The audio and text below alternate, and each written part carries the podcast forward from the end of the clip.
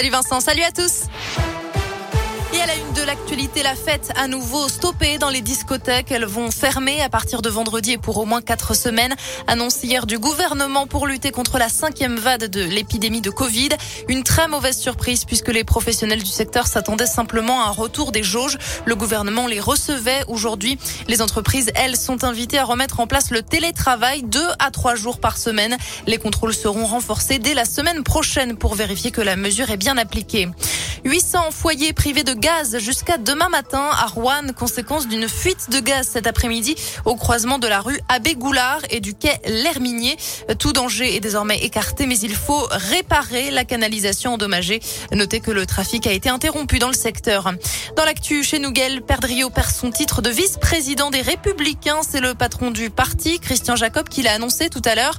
Le maire de Saint-Etienne et président de Saint-Métropole paie notamment ses prises de position lors du congrès LR. Il avait refusé de voter pour cette primaire, dénonçant le projet d'Éric Ciotti, les propos de Valérie Pécresse, mais aussi le processus de désignation pour la prochaine présidentielle.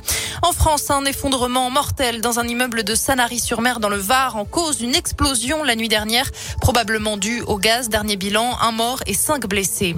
En foot, première séance d'entraînement ce matin pour Julien Sablé depuis sa nomination pour assurer l'intérim à la tête de la Saint-Etienne. L'entraînement s'est déroulé à huis clos avec une vingtaine de joueurs sous les yeux d'un certain Loïc Perrin, nommé hier coordinateur sportif après l'éviction de Claude Puel. Autre départ, celui de son adjoint Jackie Bonnevet.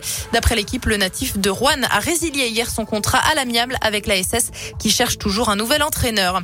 Enfin, un maire de la région a pris un arrêté interdisant de neiger. Ça se passe à Cerdon, petite commune de l'Ain, qui a été privée d'électricité plusieurs jours après des chutes de neige fin novembre. C'est la fin de ce journal. Je vous souhaite une excellente soirée sur Radio Scoop.